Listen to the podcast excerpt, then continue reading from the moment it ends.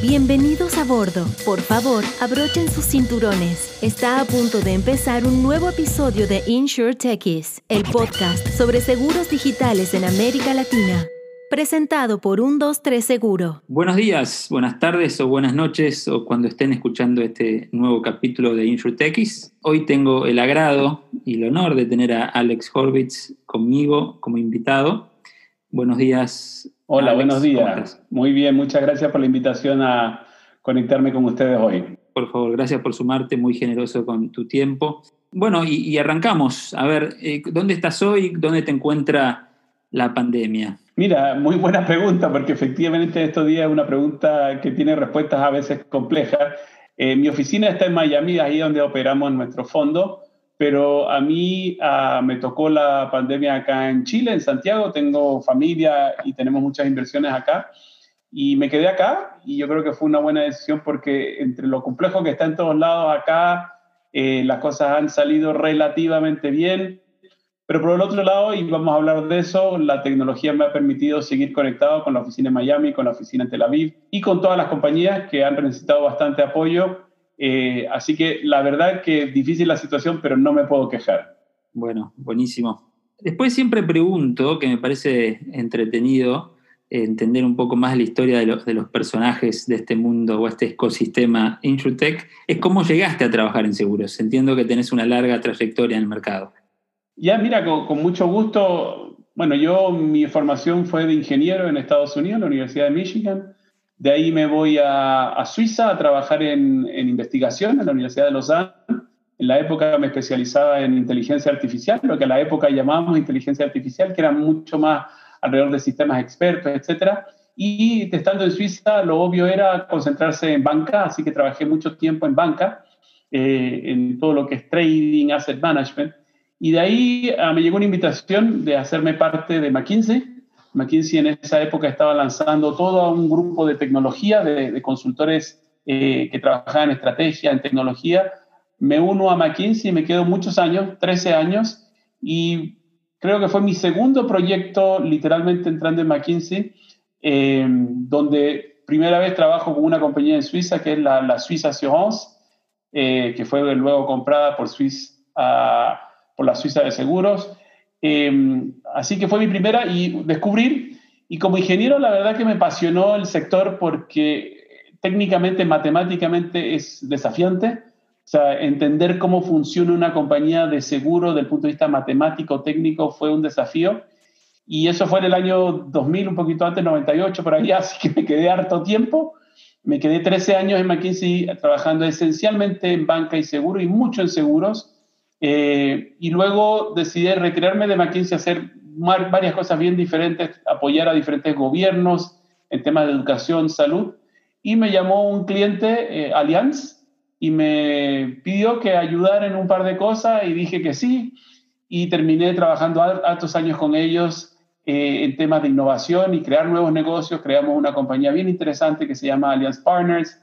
Ahí fue ejecutivo en cargo de estrategia, marketing, adquisiciones, innovación, y de ahí me fue atrayendo el gusto de mezclar esta visión, digamos, ingenieril del mundo de seguros con esta visión de innovación que me ha llevado en estos últimos años a trabajar en la parte de inversión en InsurTech. Súper, súper interesante, un perfil eh, mixto, ¿no? Eh, ingeniero que de a poquito se fue acercando al mundo de seguros y ahora muy metido ¿no? en, en, en InsurTech, específicamente con el fondo, con HCS Capital, están eh, enfocados en InsurTech, podemos decir. Sí, mira, eh, nosotros lanzamos el primer fondo InsurTech en el 2016-17 eh, y fue un fondo esencialmente en tecnología y, y muy en la tecnología bancaria y de seguros.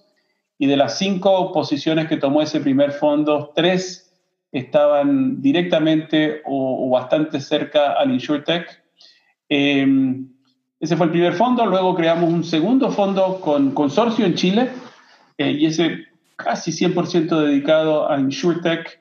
Eh, luego creamos un tercer fondo en el mundo de ciberseguridad, pero también con una connotación fuerte hacia la parte de seguros de ciberseguridad. Y acabamos de lanzar, estamos en el proceso de finalizar un fondo que llamamos Evergreen que es en, compañías más jóvenes, pero también con mucho deseo de seguir en InsurTech. Me fascina el sector, le veo un enorme potencial, la innovación en InsurTech está literalmente cambiando el mundo de seguros y creo yo para bien, para realmente bien. Eh, así que es un poco la historia del InsurTech y el foco que nosotros tenemos. Y todas las personas que están alrededor de nosotros, algunos están más especializados en la parte financiera, otros más en la parte de tecnología, eh, pero, pero todo el grupo tiene una connotación bastante cercana a, seguro, como tenemos un muy buen amigo en común, Hugues Bertrand, él trabaja fuertemente con nosotros en todo lo que es estrategia de compañías de seguro. Así que sí tenemos un gran amor por la, industria y, un gran interés por seguir presente en InsurTech. Y, y a ver, ahí hagamos un doble clic, ¿no? Entiendo eh, el, ADN del equipo en seguros, pero ¿por qué, ¿por qué en América Latina? Entiendo también que no es el único lugar donde, están invirtiendo, eh, pero hay, hay como un foco también en América Latina. ¿Por qué ves que hay especial eh, oportunidad en la región? Mira, muy buena pregunta porque para ser muy sincero, a pesar de ser especialista en estrategia, nuestra estrategia original no era Latinoamérica el fondo estaba focalizado en FinTech, InsurTech en Estados Unidos. De hecho, la primera inversión que hacemos fue en el 2018, 17, 18, en, en una compañía de seguros de mascotas, eh, FIGO, Pet Insurance, basada en Chicago. Pero por relaciones personales nos llegó una oportunidad, segunda oportunidad, y nos empezamos a dar cuenta en el 2018 que había mucha innovación y que habían compañías en el sector InsurTech que podían ser escalables regionalmente e inclusive continentalmente, o sea, todo Norte, Sur y Norteamérica.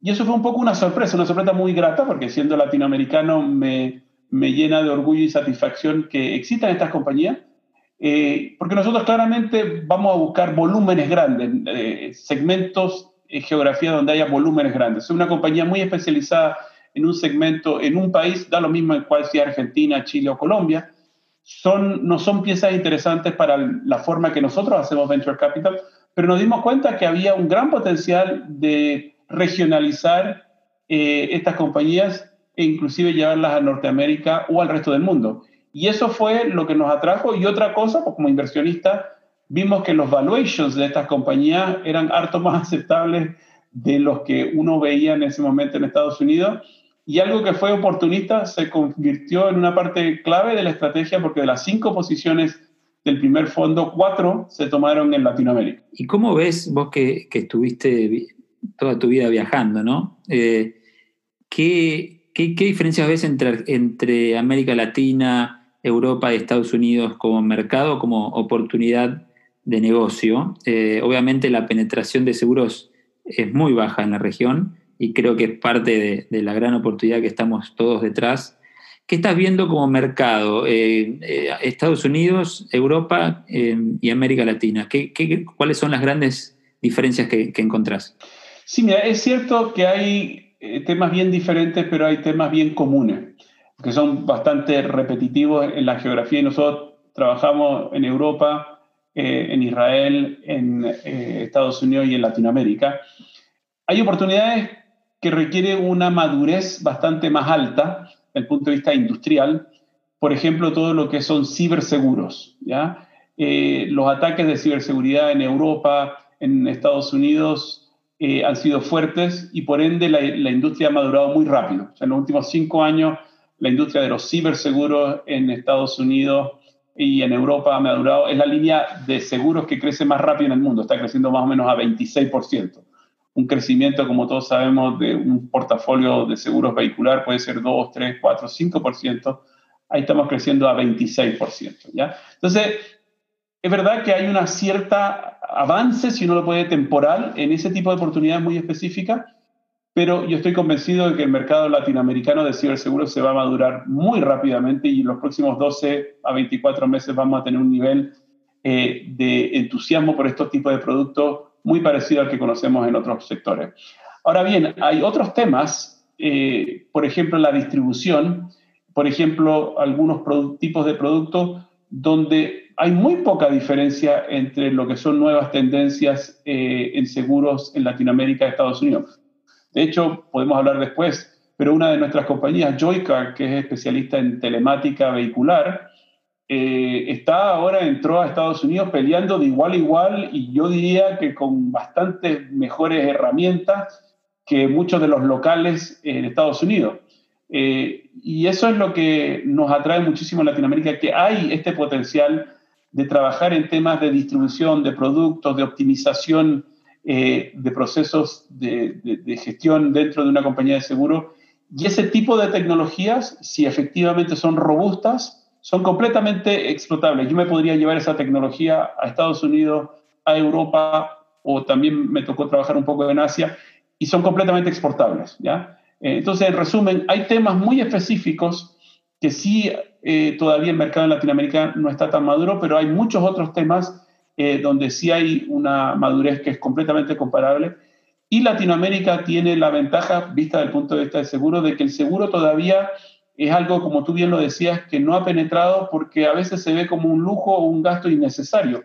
Lo vemos de nuevo, cito a, a Joycar, donde eh, el hecho de que tú puedas regular el consumo del producto, porque es un seguro que se paga por kilómetros, hace que sea atractivo y una parte, no, voy a, no puedo citar los números, pero una parte bastante importante del, del negocio que ellos generan es gente que no tenía seguro. ¿Por qué? Porque un vehículo que lo utilizan sobre todo en los fines de semana, porque en la semana las personas utilizan eh, eh, movilización colectiva. Entonces, un vehículo que lo va a usar tres o cuatro días a la semana, ¿por qué pagar por el 100%? Cuando tú le das una oferta de seguro por kilómetro, esos segmentos empiezan a decir, esto claramente es un buen producto, porque efectivamente si tengo un siniestro, eh, me va a cubrir y si no tengo ese, ese, producto, para mí estoy perdiendo un capital muy relevante que es la inversión que hice en el vehículo. Sí, pero no me cuentes mucho de Joycar porque próximo capítulo vamos a tener a Rodrigo Lavé eh, contándonos un poco. no, me, no, hay que eh, spoilear eh, el próximo capítulo, pero eh, contame un poco más de las inversiones. Eh, ¿qué, qué, hacemos un breve repaso, si querés, de, de, las compañías en las que han invertido. Sí, claro. Joycar ya lo mencioné, no menciono nada más, pero realmente una compañía, nosotros como inversionistas, eh, es difícil decir nunca pensamos que, pero ha sido un éxito rotundo. Y la próxima capítulo van a tener todos los detalles que son jugosos. Eh, invertimos en FICO, que es una compañía de seguros de mascota, como lo decía. Eh, y ahí describe un poco la forma que nosotros invertimos. Nosotros estábamos buscando eh, una compañía en el mundo de mascotas que fuera 100% digital y en Estados Unidos. ¿Por qué? La penetración de, de seguros de mascota en, en, en, Reino Unido o en Suecia o en algunos otros países en Europa es de 25% o más. En Estados Unidos, cuando nosotros empezamos a estudiar esto en el 2016-17, la penetración era 1% por razones históricas, eh, y ahí nos dimos cuenta que esto tenía que cambiar. Tenía que cambiar, pero tenía que cambiar de una forma digital. No, era comprar assets en el mundo tradicional, y ahí nosotros seleccionamos a FIGO. Cuando entramos en una pequeña compañía, estaba vendiendo 5 o 6 millones de dólares en prima. Hoy una compañía que está vendiendo más de 30. Se, se asoció el año pasado a United Health en una eh, relación exclusiva United Health trae más de 30 millones de clientes en Estados Unidos. O sea, ha sido una explosión. Eh, y, y, la verdad que un una aprendizaje muy interesante para nosotros. Eh, esa es una de las compañías. Hay otra compañía en el mundo de seguros eh, que es Septinel.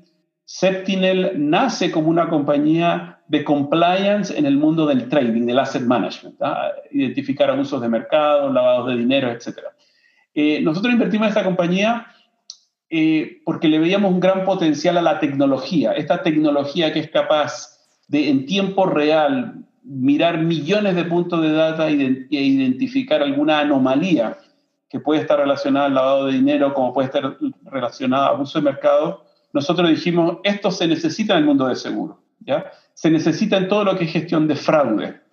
Eh, y bueno, invertimos en esa compañía y, siguió su crecimiento en el mundo del asset management, después empezó a crecer en el mundo de banca y nosotros estábamos esperando el momento eh, de entrar eh, más profundamente en la parte de fraudes y seguros y hemos entrado en los últimos 12 meses con una capacidad, yo diría, muy interesante para las compañías de seguros porque ellos pueden analizar esta información, ya sea en seguro, en, en siniestros relacionados a productos de vida, perdón, a productos de salud, a productos vehiculares, y detectar anomalías. Es, es raro que este cliente haya tenido este accidente en este lugar y que justo haya sido eh, el mismo número de teléfono que se utilizó en los últimos tres eh, siniestros. Ese tipo de cosas. Eh, el resultado ha sido fenomenal porque es una tecnología muy liviana, es una tecnología pensada para el mundo de trading, muy liviana, software as a service. Y es un ejemplo donde nosotros teníamos una visión que la gestión de fraudes en seguros, todos sabemos, el número va entre 7 a 10%. Me tocó estudiar eso en Alemania, en Francia, en Italia y en Latinoamérica. Y el número, por esa magia del ser humano, es más o menos el mismo. O sea, no es que los latinoamericanos, es un tema de la industria de seguros. Y lo que pasa, como todos sabemos, cuando hay ese fraude, ese fraude se traduce en precio y lo tienen que pagar los que hacen fraude y los que no hacen fraude. Entonces, ahí ha sido una experiencia muy interesante eh, luego otra compañía, PolicyMe, esta compañía es en, Canadá, esta es una compañía que invertimos conjuntamente con Consorcio. Es un tema simple que yo estaba muy interesado en tratar de resolver, que es la venta de productos de vida digitalmente. Siempre dijimos, yo tengo veintitantos años en esto, el producto de vida es un producto de consejo, de proximidad, tengo que estar prácticamente tomándole las manos a la, a la persona y a la familia para venderlo y uno que está metido en tecnología se da cuenta que eso puede que no sea tan cierto para siempre y para todas las personas. Y esta compañía la encontramos hace más de un año, empezamos a trabajar, investigarlos, etcétera, y la verdad que ha sido eh, una aventura muy interesante porque su capacidad matemática de identificar las necesidades de un cliente para luego plasmarlas en una oferta de producto eh, es excepcional, nos parece. Ellos están en Canadá y luego lo estamos ayudando a expandirse en otros países. Eh, esa es otra inversión eh, también en el mundo de, seguros. Y la última, que es del tercer portafolio, es una compañía eh, que se llama Gamasec, es una compañía israelí. Y lo que ellos hacen es un approach muy interesante. Ellos desarrollaron toda una serie de tecnología para escanear completamente los sitios web o cualquier tipo de contacto que tiene una compañía con el mundo exterior esa información la estructuran para poder inyectarla en pólizas de seguro, de ciberseguro. Y tienen relaciones con, con Zurich, con CNA en Inglaterra, en Singapur, en Hong Kong, en muchos países. Y la verdad que cuando uno asegura cyber, eh, uno le hace cuatro o cinco preguntas al cliente y reza que, que no le vaya a caer justo a ese cliente.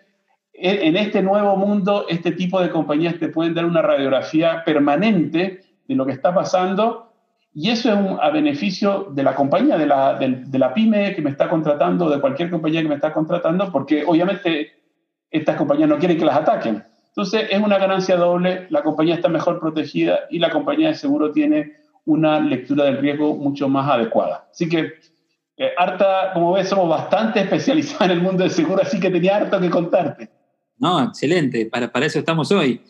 Y, crees que obviamente el enfoque que tienen es muy global, eh, tecnologías replicables o, escalables, pero ¿crees que eh, los jugadores exitosos de InsurTech eh, tienen el mismo modelo en, Europa, en Asia, en Estados Unidos y América Latina? ¿O, o va variando incluso país por país? Mira, es una muy buena pregunta. Mi lectura, pero es porque nosotros estamos bien especializados en el mundo más tecnológico del InsurTech, es que no hay una gran diferencia a un cierto nivel de abstracción. ¿Qué es lo que quiero decir? El problema que estamos resolviendo es del mundo de seguros típicamente está alrededor de tres aspectos. Uno es la distribución. Sabemos que la distribución en seguro es costosa, cuesta 10, 15, 20% dependiendo del producto, eso es un costo enorme. ¿ya? Y, no digo que no esté justificado, pero es un costo enorme. O sea, estamos resolviendo eso, hacer eso eh, mucho más eficaz, eficiente y claramente más productivo, quiere decir que cueste menos. Pero además en ese punto estamos integrando el hecho de que el cliente típico, ya sea una persona, una pyme, una corporación, está más y más acostumbrado a comprar las cosas digitalmente, y sobre todo con lo que nos ha tocado en esta pandemia. Eh, ese problema es universal. La tecnología para resolverlo da lo mismo donde la desarrollaste. ¿ya? Ahora, el segundo problema que estamos tratando de resolver es producto. ¿ya? ¿Cuál es el producto eh, que mejor cubre las necesidades del cliente? Y ahí sí empiezan a haber eh, diferencias más o menos grandes. Te doy un ejemplo, en productos de em, em, cobertura del hogar, ¿ya? Productos que en Latinoamérica tienen poca penetración, en Perú tiene una protección menos de 1%, eh, en Chile un poquito más alta, pero bien baja. En Europa la penetración es casi total, es, prácticamente imposible encontrar a alguien que no tenga un seguro del hogar, ya sea que está arrendando, ya sea que es propietario. En un mercado más maduro, tú tienes la capacidad de poner mucha más tecnología IoT para monitorear la casa, eh, ya sea si hay eh, pérdidas de agua, si hay intrusión, etc. En un mercado donde el, donde el 1% de las personas compra el producto, tienes una capacidad de rentabilizar la tecnología muy baja porque la superficie es muy pequeña. Entonces ahí sí, por ejemplo, en, en, productos hay diferencia también en una tendencia muy fuerte que hay que son los productos paramétricos, quiere decir, si hay un temblor de más de 6.5 escala Richter, yo te pago 10 mil dólares. El, daño fue... En, ese mundo, sí es verdad que en Asia ha habido mucho desarrollo, en Europa también, en Latinoamérica menos. Eh, te doy otro ejemplo, pero que esto está cambiando rápidamente. El uso de lo que se llama smart contracts, o sea, el uso de blockchain para simplificar todo el proceso de creación de un producto y, gestión de los contratos en seguro. En Europa eso ha avanzado bastante rápido, AXA, algunas otras compañías. En Latinoamérica está entrando, pero de nuevo es un desfase temporal. Yo estoy seguro que en los próximos dos a tres años vamos a ver muchos contratos eh, basados sobre blockchain en seguro, por una razón súper simple. Baja los costos, sube el nivel de confianza en la información y lo que estamos buscando es productividad. Entonces, ahí te estoy hablando de, en esa área productos, sí hay cambios, sí hay diferencias, eh, y también hay desfases temporales, donde el producto va a llegar a Latinoamérica, pero un desfase. Eh, una área donde hay también diferencia, pero es temporal, quiere decir que va a llegar, es que en Europa yo veo una colaboración mucho más rápida entre compañías de seguro y compañías insurtech. ¿ya? Quiere decir, yo ya entendí que tengo que trabajar con tal y tal compañía para acelerar eh, mi innovación. Yo creo que en Latinoamérica las compañías de seguro todavía no se sienten tan cómodas ahí. Yo creo que van a llegar a la conclusión, porque la verdad que no hay de otra, ¿eh? no, no hay que comprar un gran proyecto de consultoría, no hay otra forma.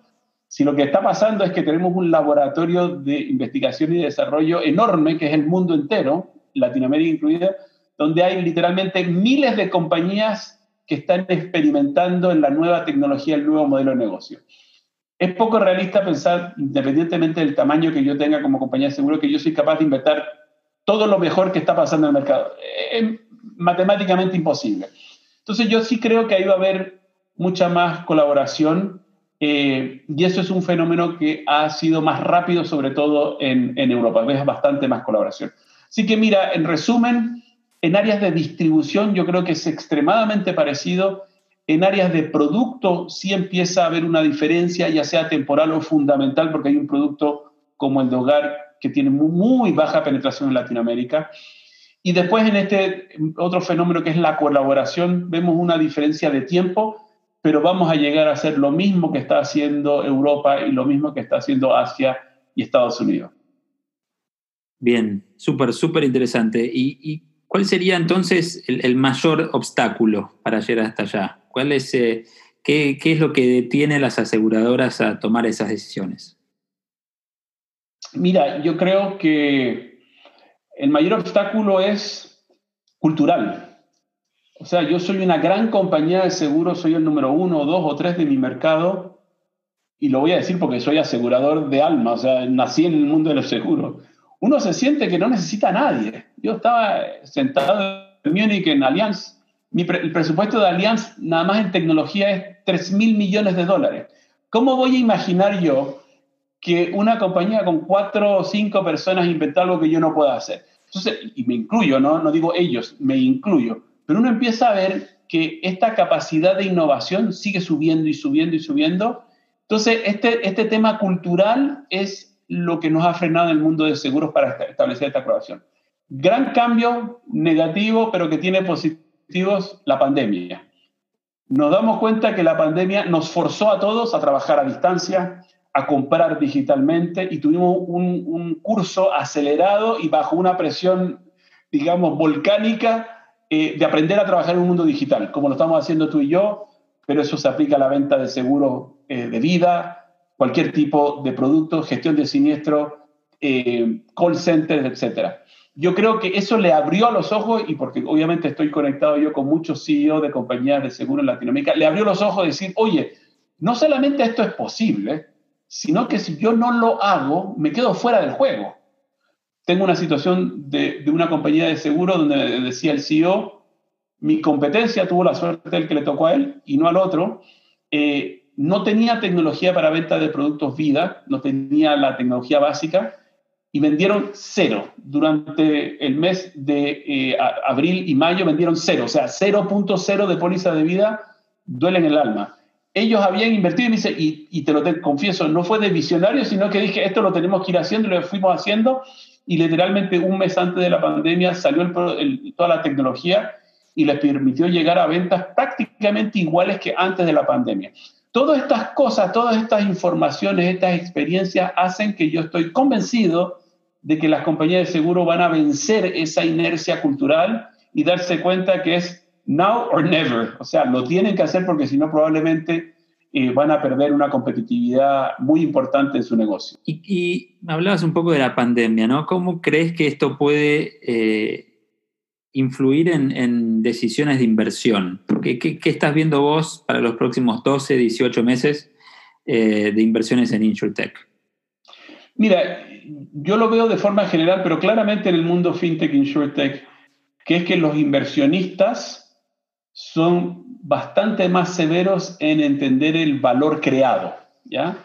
Eh, y, hay varias tendencias y no todas van al mismo sentido. Eh, hay este desafío de decir, muéstrame los unit economics.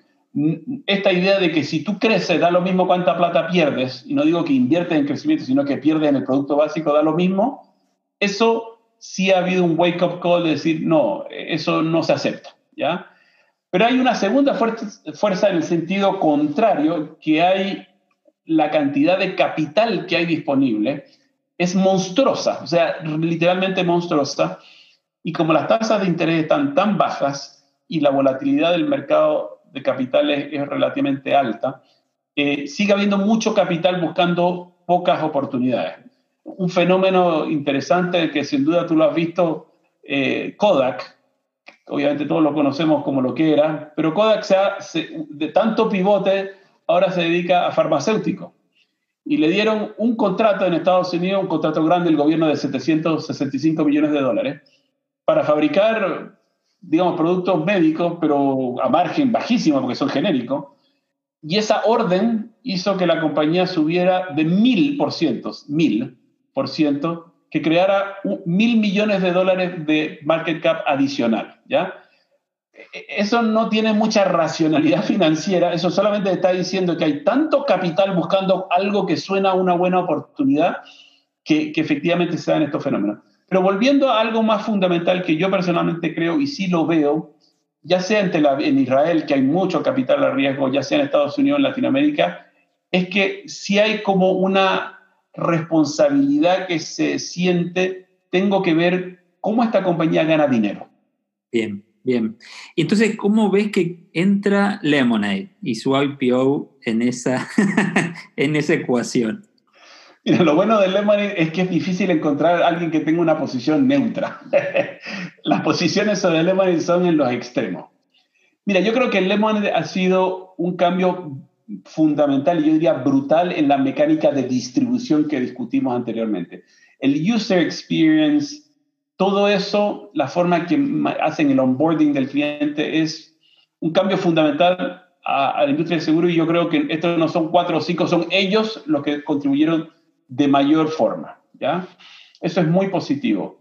Detrás de esto, desgraciadamente, sí hay mucho ruido y, ruido bien fundamental, el mercado donde ellos operan, que es esencialmente el mercado de, alquiler, o sea, eh, eh, protección eh, para hogares que arriendan, es un mercado relativamente banal en, en, Estados Unidos, donde ellos esencialmente operan. y la verdad que desde el punto de vista de riesgo no les ha ido muy bien, a pesar de que tienen inteligencia artificial, data, esto, el otro, los resultados son bastante bajos, malos, mejorando, pero igual, si tú comparas a alguien que utiliza tecnología tradicional y mucha gente analizando papel, te das cuenta de dos cosas. El resultado de los tradicionales es mejor desde el punto de vista de riesgo y desde el punto de vista operacional también. Entonces, eso no es un buen síntoma. Ahora, detrás de toda esta estrategia hay un deseo de crecer en muchos otros mercados. Crecer en el mercado de propiedades, o sea, cuando tú eres propietario, protección al hogar. Crecer en el mercado de automóviles, de seguros de mascota. Si todo eso se, materializa y si todo eso va generando negocios que son rentables, sí creo que vamos a tener un actor muy relevante. Si eso empieza a no materializarse, porque cuando sales al mercado de, hogar, de, propiedad, te encuentras con un, hype, un Hippo, que es una compañía extremadamente buena en esto, y empiezan a ser ellos los King of the Hill. Cuando vas al mercado de pet insurance te encuentras con Figo, cuando vas a automotive te encuentras con Root, ahí puede que se complique la película. Sin embargo, raya para la suma, yo creo que ha sido una muy buena noticia de que esta compañía tan rápidamente llegó a IPO. Eh, pero ojo, mira lo que acaba de pasar. Eh, Goldman Sachs, que fue uno de los, de los que corrieron el libro del IPO, los analistas de, de, Goldman Sachs acaban de sacar una publicación donde ellos dicen que el precio de la acción debería ser la mitad de lo que vale. Y la compañía perdió, pasó de un pic de 96 dólares por acción a 56 de un momento a otro, ¿ya? Entonces, espero yo que esas volatilidades, etcétera, no hagan que los inversionistas más tradicionales pierdan confianza, porque yo sí creo que fundamentalmente Lemonade ha traído muchísimo bien, pero hay que saber que Lemonade sigue siendo un experimento, no, no es el término de algo, es el principio de algo. Si ellos pueden demostrar esta capacidad de crecer en mercados bien diferentes, con resultados ya sea en distribución, quiere decir crecimiento, o ya sea en rentabilidad neta, va a ser una muy buena historia. Si eso no se materializa, va a ser un experimento menos exitoso, vamos a decirlo. Bueno, veremos, veremos cómo sigue la historia de Lemonade. Última pregunta, así no te robo mucho más tiempo. Eh, quiero ver tu, tu visión de los próximos años en cuanto a las grandes oportunidades o tendencias de mercado. ¿Dónde deberíamos estar mirando? ¿Cuáles son las cosas que deberíamos estar eh, enfocando nuestros esfuerzos como mercado, como ecosistema? Yo creo que el mercado de InsurTech, el mundo de InsurTech, es algo que va a seguir transformando vidas, economías, compañías. Porque al final del día, lo que nosotros estamos haciendo en el mundo de seguros es algo que es re complejo. Es decir, yo pienso que si tengo una población de X, casas, fábricas, lo que sea, yo sé calcular el riesgo, de que si algo malo les pasa, yo voy a tener el capital para cubrir ese problema, ¿ya? Es, simple, pero técnicamente es re complejo.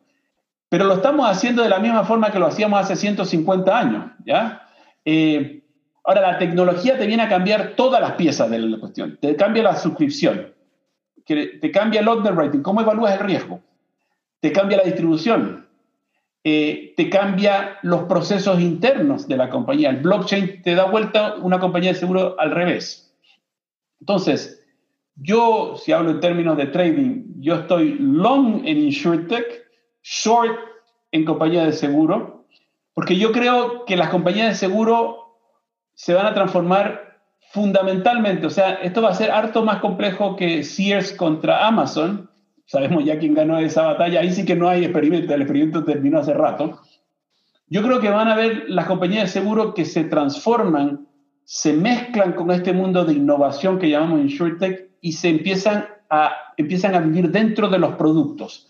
Eh, yo creo que Tesla va a ser uno de los grandes éxitos, o, por lo menos grandes iniciativas en eso, donde Tesla te dice, yo tengo tanta información sobre este vehículo que yo la verdad que necesito a, muchos asegurar, vengan, tráiganme la matemática, yo armo el producto y después necesito a alguien que sepa manejar el balance sheet, ¿ya? Eso es un ejemplo de las transformaciones que vamos a ver. Yo creo que vamos a ver en compañías de seguro las que se supieron transformar, que no necesariamente tiene tanto que ver con la talla, con, con la, la talla del balance sheet, pero tienen mucho que ver con lo que hablamos al principio, es los que van a ser capaces de transformar esa cultura y, y convertirse en una cultura de una compañía completamente innovadora, flexible, que sabe trabajar con compañías de insurtech, que sabe trabajar con productores, etc. Es, ese va a ser la fórmula, me parece a mí ganadora, y van a ver, yo sí creo que las compañías que van a ser más tradicionales y lo que les va a pasar es que al final del día se les va a ir encogiendo el negocio y se van a quedar con la parte del negocio que es manejar el balance sheet. Y ahí es muy difícil ganar costo de capital, ¿ah? eh, porque la verdad que está ciego en la distribución, ciego en el producto, etcétera, y, esa posición no es de las más agradables. Entonces, yo estoy súper, eh, como dice en inglés, excited, creo que es increíble lo que está pasando porque es, es, muy raro que una industria tan profunda, que está en tantas partes de la economía, se transforme tan brutalmente. Eh, la transformación aquí es, es, mucho mayor que en el mundo del retail. En retail, básicamente, transformamos de last mile. Aquí estamos transformando todo, de la fábrica hacia adelante. Así que muy contento de seguir siendo participante de esto, muy, muy ansioso y deseoso de poder seguir invirtiendo en InsurTech en Latinoamérica. Excelente. Compartimos el entusiasmo en los próximos años y desafíos por delante en el, en el mercado. Así que gracias Alex por el tiempo. Nos vemos la próxima. Muchas gracias por la invitación y siempre cuenta con nosotros que siempre vamos a tener algo que decir sobre seguro. Hasta luego, muchas gracias. Hasta la próxima, chao, chao. insurtechies.